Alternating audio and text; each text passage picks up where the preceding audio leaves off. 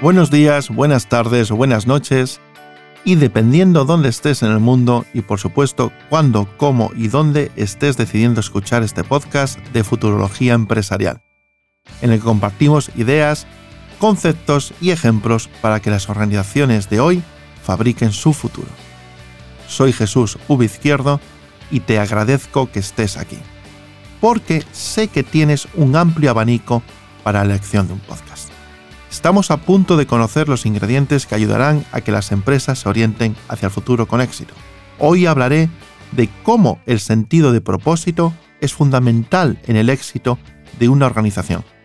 Y lo ilustraré con el caso de Google, quien desde sus inicios ha apostado por tener muy claro y comunicarlo para qué está en el mundo. Para enmarcar conceptualmente el tema del episodio de hoy, hagámonos una serie de preguntas. Primero, ¿qué visión tenemos para lo que está por venir? Segundo, ¿dónde aspiramos a encontrarnos en los próximos años? Tercero, ¿qué proyectos o qué planes queremos tener entonces? Cuarto, ¿cómo será el futuro? Y por último, ¿cómo vamos a llegar a ese futuro? Hoy vamos a conversar sobre la brújula estratégica que toda organización precisa. Sabemos que una brújula es un instrumento para orientar. En ella se representa la rosa de los vientos, y una aguja imantada gira libremente sobre un eje que señala siempre el norte magnético. Si la brújula se rompe, por ejemplo, en una tormenta, como les sucedía a los marinos del siglo XVIII, se provoca la deriva. En los entornos organizacionales también existen herramientas que sirven de brújulas y guían y orientan en la fabricación de decisiones. Fabricación de decisiones. Me gusta traducirlo literalmente del inglés. No se trata de tomar decisiones, sino de fabricarlas. Podemos entender como brújulas organizacionales la triada compuesta por visión, misión y valores, que bien formuladas se convierten en herramientas de planificación y de identidad. Sin esa brújula, las empresas están abocadas a la deriva estratégica. Por lo tanto, es clave que visión, misión y valores nazcan con un propósito de servicio. No pueden ser ideadas para ser solamente presentadas y admiradas, sino que su finalidad obliga a que sean comprendidas e interiorizadas. Y también, ¿por qué no?, conquisten mentes y corazones del talento de hoy día. Son herramientas corporativas y como tales han de ser usadas por todos los miembros de la organización. ¿Por qué? Porque dotar a su implantación de relevancia facilita la relación de todas las piezas del equipo, pues comparten un propósito global, unas pautas de comportamiento y la comprensión del sentido de las decisiones adoptadas, las decisiones, procesos, protocolos que se incorporen en el día a día de la compañía deben ser coherentes con este marco estratégico, para lo que es necesario preguntarse, ¿atenta esta decisión contra nuestros valores? ¿Permite este proceso alcanzar los objetivos? ¿En qué contribuye esto a nuestra razón de ser? Respondiendo a estas preguntas se minimizará un reto que muchas empresas tienen para su desempeño, la falta de convergencia en cuanto a objetivos y metas de los miembros que componen sus órganos decisores. Además, es importante que estos instrumentos, visión, misión y valores, sean sometidos periódicamente a una evaluación para comprobar que siguen cumpliendo con su cometido. Como veremos en el Next Practice de hoy, Google, hay empresas que hacen un muy buen trabajo diseñando y definiendo la visión, el norte, la misión, cómo se llega, y los valores, que es ese conjunto de comportamientos y hábitos que establecen cómo nos vamos a comportar por el camino. Porque las organizaciones necesitan un sentido de propósito claro y convincente, que trabaje como la brújula que hemos comentado anteriormente y sirva también de motor que impulsa, alinea y guía todo lo que se hace. Examinemos el Next Practice de hoy. Al inicio de este episodio hablábamos de Google. Desde sus inicios, el gigante tecnológico ha tenido muy claro lo que quiere.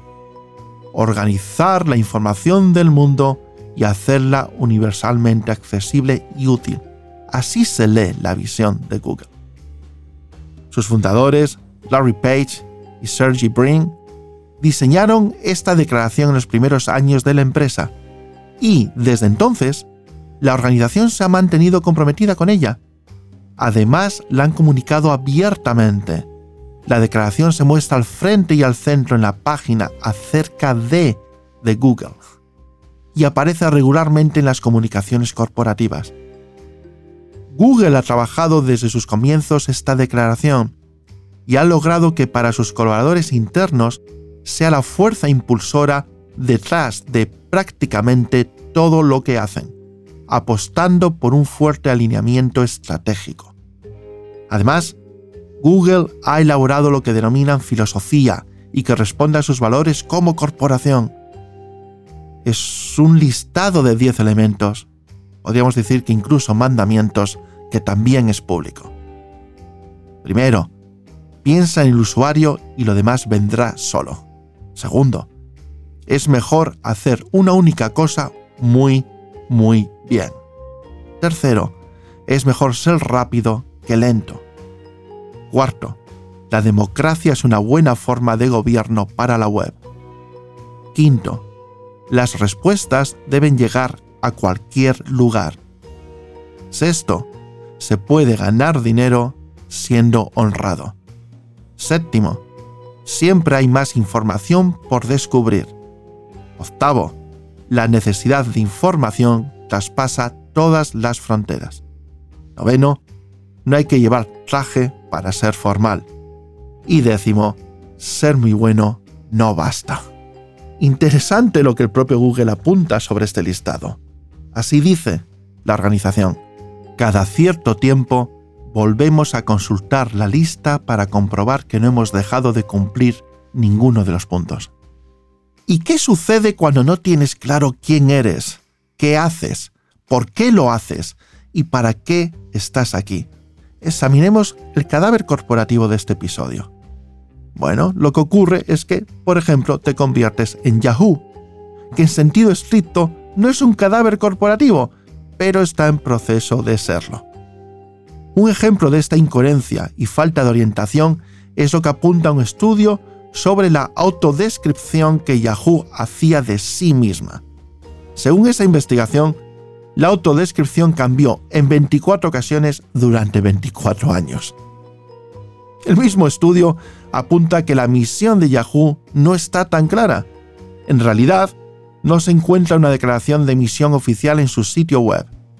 Hay algunas en diferentes formatos y soportes. Algunas de ellas incluso son contradictorias podría decirse que Yahoo carece de una declaración definitiva y convincente de lo que hace y por qué lo hace. Por otro lado, también aparece ruido en cómo trabaja Yahoo.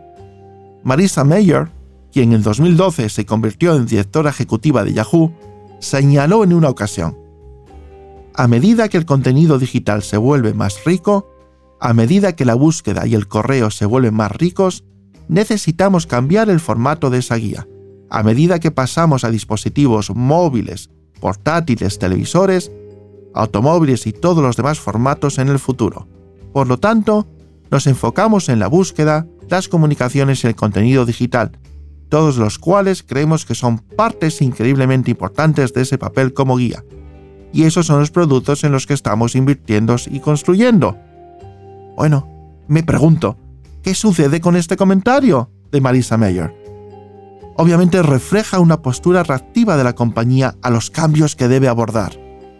Comparemos esto con el punto de Google. Es mejor ser rápido que lento.